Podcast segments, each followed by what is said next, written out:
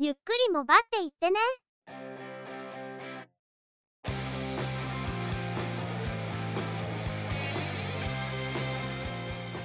この番組はモバイル通信に関する技術や業界動向に関するニュース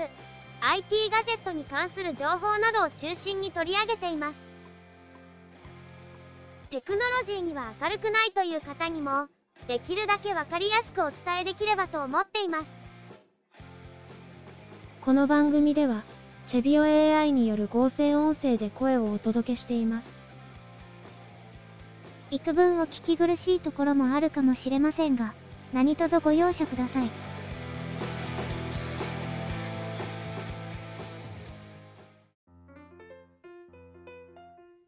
今回のゆくもばこれよりスタートです。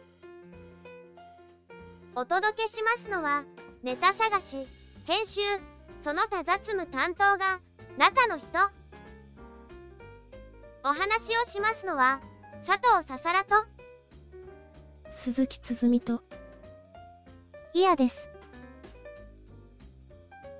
ゆくもば第463回です。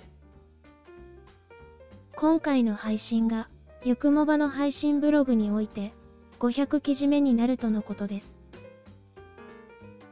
追放会や番外を思っていた以上にやっていたんですね。配信における500回は来年ですね。1年で約50回丸10年で500回ですが実際はお休みなどもあったので半年ほどラグが発生します。秋っぽい中の人にしてはかなり長く続いているのではないでしょうか。それはそれとしてこのところ続いていた編集環境の問題ですがようやく解決に向かっています。前回の編集は仮想環境の回復ができず急遽 Windows マシンの暫定環境に戻して実施したんですが今回は久々に仮想環境での編集が行えています。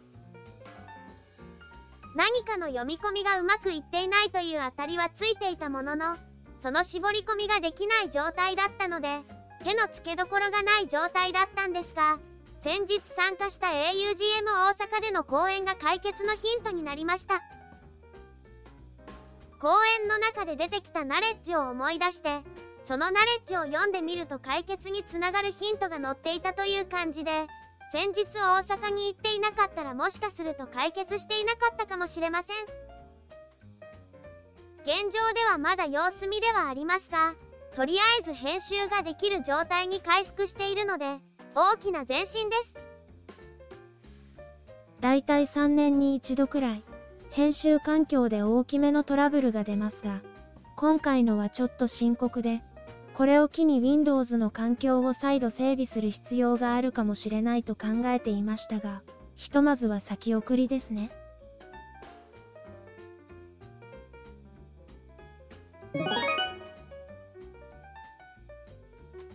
それでは、今回のニュースです。モトローラモビリティジャパンは、Android スマートフォン、元 G52J5G スペシャルを11月22日に発売しました。2022年5月にベースモデルの G52J5G が発売。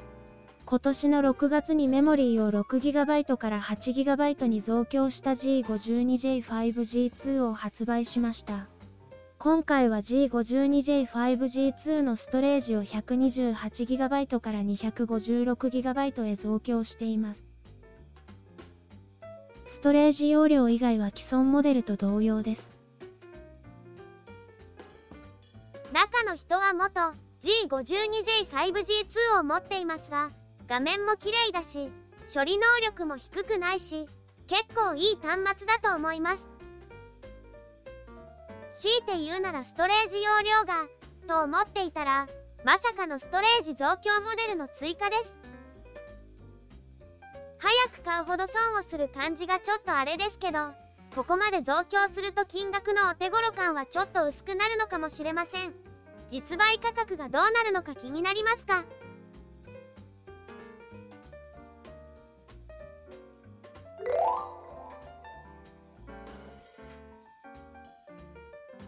モトローラモビリティジャパンは、Android スマートフォン、モトローラ、レーザー40を11月22日に発売しました。また、ソフトバンク版のレーザー 40S を12月8日に発売することを合わせて発表しています。縦折れ式のフォルダブルスマートフォンで、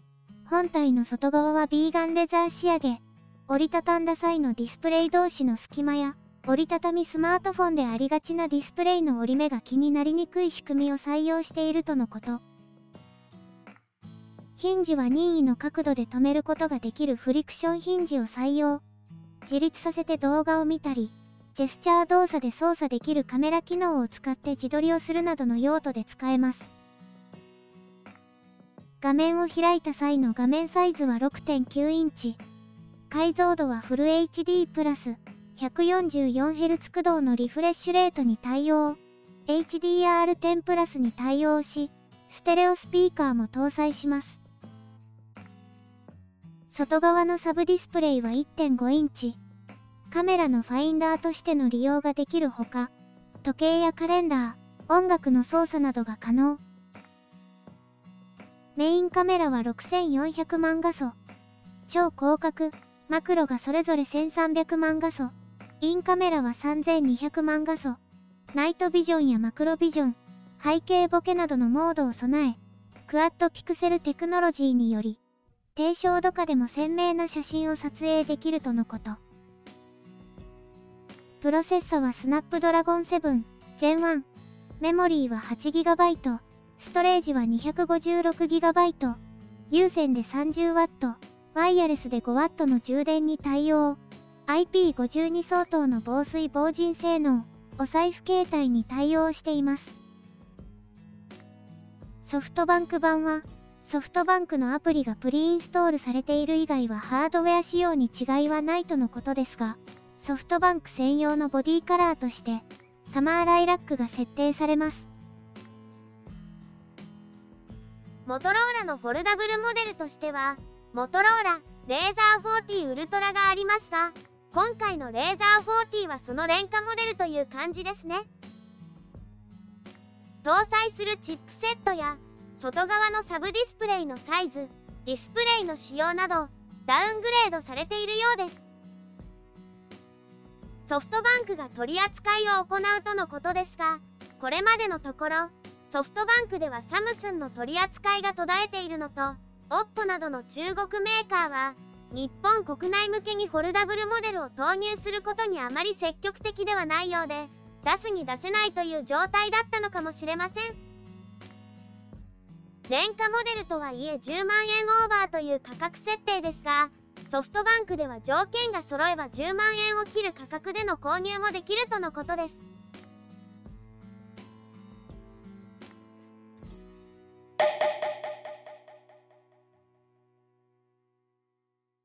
MMD ラボが運営する MMD 研究所は2023年9月スマートフォン OS シェア調査の結果を公表しました。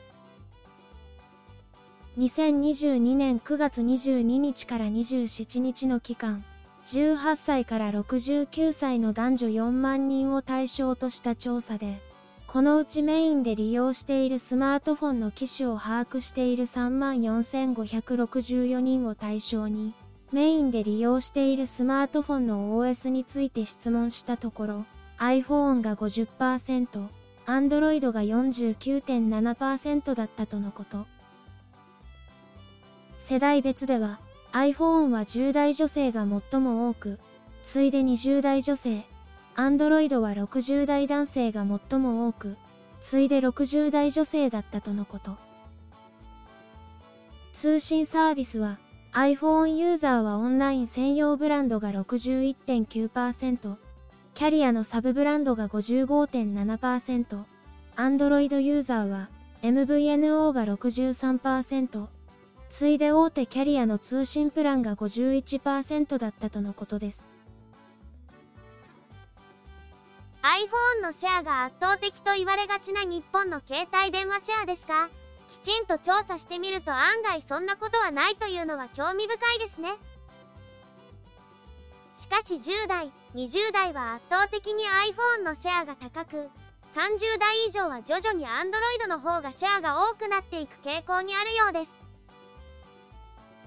これは高齢のユーザーになればなるほどとにかく使えればいい安い方がいいと言って端末にあまりこだわらず購入する傾向があるという中の人の肌感覚にも一致している感じがします。また30代から50代のユーザーで Android のシェアが案外高いのも iPhone がソフトバンクの独占取り扱いだった頃に Android を使い始めてその後も Android を使い続けているというユーザーが思っていた以上に多いのかもしれないと感じました。近年は Android が OS として洗練されてきて安定性が増しているように思うのとハードウェアの性能も飛躍的に向上しているように思うのであえて Android から iPhone へ乗り換える動機にもならないのかもしれないなと思います。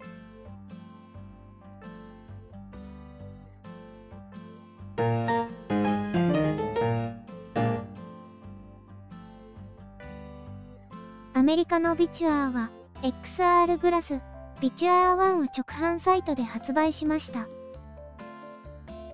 少し大きめのサングラスほどの大きさでフル HD60fps 対応の有機 EL ディスプレイを搭載。120インチ相当の大画面で目の前にバーチャルディスプレイが表示されるとのことです。音響はハーマンとの共同開発の立体音響システムを搭載。スマートフォンとの接続は USB Type-C ケーブルで直結。またはアダプター経由での接続ですが外部ディスプレイ出力に対応しているモデルである必要があります。また、携帯ゲーム機と接続できるモバイルドックや、プレイステーション5やパソコンゲームのリモートプレイを可能にするネックバンドなどのアクセサリーも販売されています。先日、テレビ番組で GACKT さんがこの製品を紹介していたんですが、ちょうど国内での発売日だったので、プロモーションだったのかもしれませんね。それをステルスマーケティングがどうたらこうたらという気はないんですが紹介の中で言っていたパソコンやスマートフォンを使っていると姿勢が悪くなるのでこういうデバイスを使ってそれを防止するというのは正しい考え方だなとは思いました。この手のデバイスは仰々しい見た目のものが多かったのが非常にシンプルになっているのは好感が持てます。すでに11月分は完売しているとのことで12月下旬入荷予定の12月分の予約受付中とのことです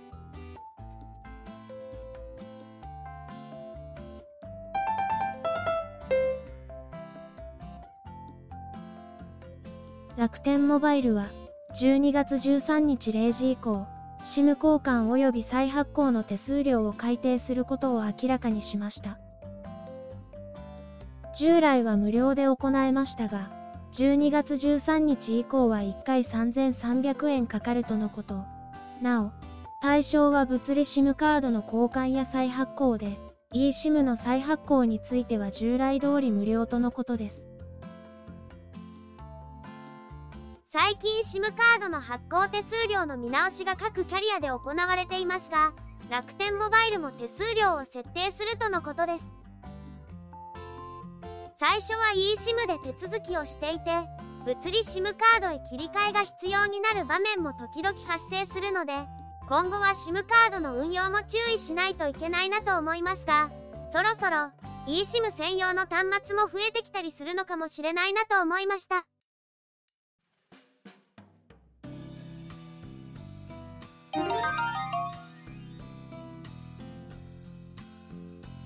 CIO はモバイルバッテリーの回収サービスの対象製品に他社製のモバイルバッテリーを追加したことを明らかにしました。メーカーを問わず他社製のモバイルバッテリーを回収に出すと同社公式 Amazon 店での買い物に使える割引クーポンと交換できるとのことで1個の場合は2%割引2個の場合は4%割引3個以上は6%割引とのこと。CIO 製のモバイルバッテリーを回収に出す場合は、1個で10%割引、2個で13%割引、3個で15%割引となるとのことです。モバイルバッテリーを回収に出すには CIO のウェブサイトで会員登録を行い専用サイトから申し込みの上専用の封筒に入れて郵送する必要がありますが申し込みの際に CIO 製か他社製を出すかを選べるとのことです。モバイルバッテリーは買うのはいいんですが処分に結構困るのでこういうサービスは本当にありがたいですね。モバイルバッテリーを買い替える際に古いバッテリーの回収と新しいバッテリーの購入をワンセットで考えられるのは結構楽だと思います。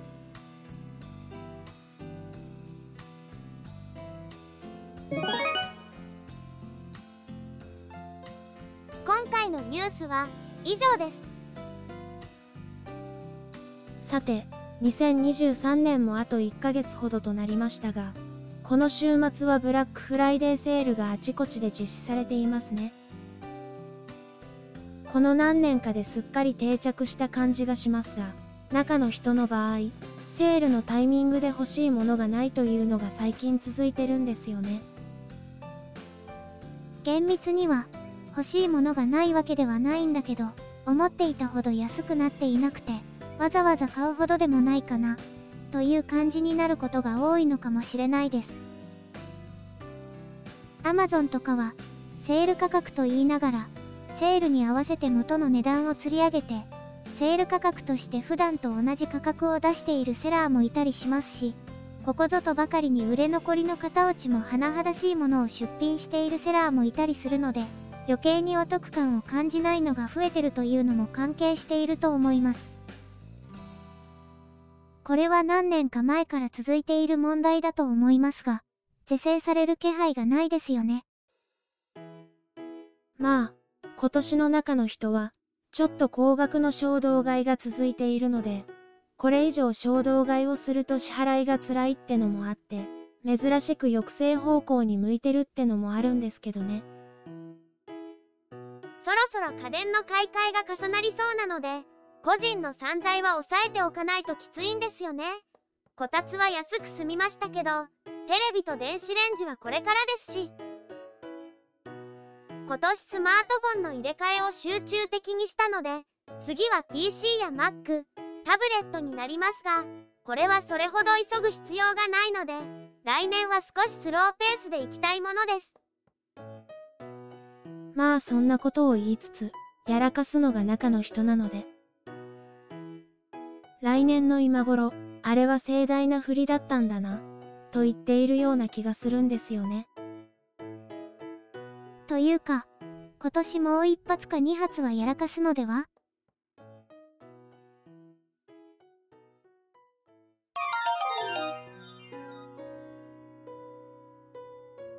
今週のゆくもばはそろそろおしまいの時間です。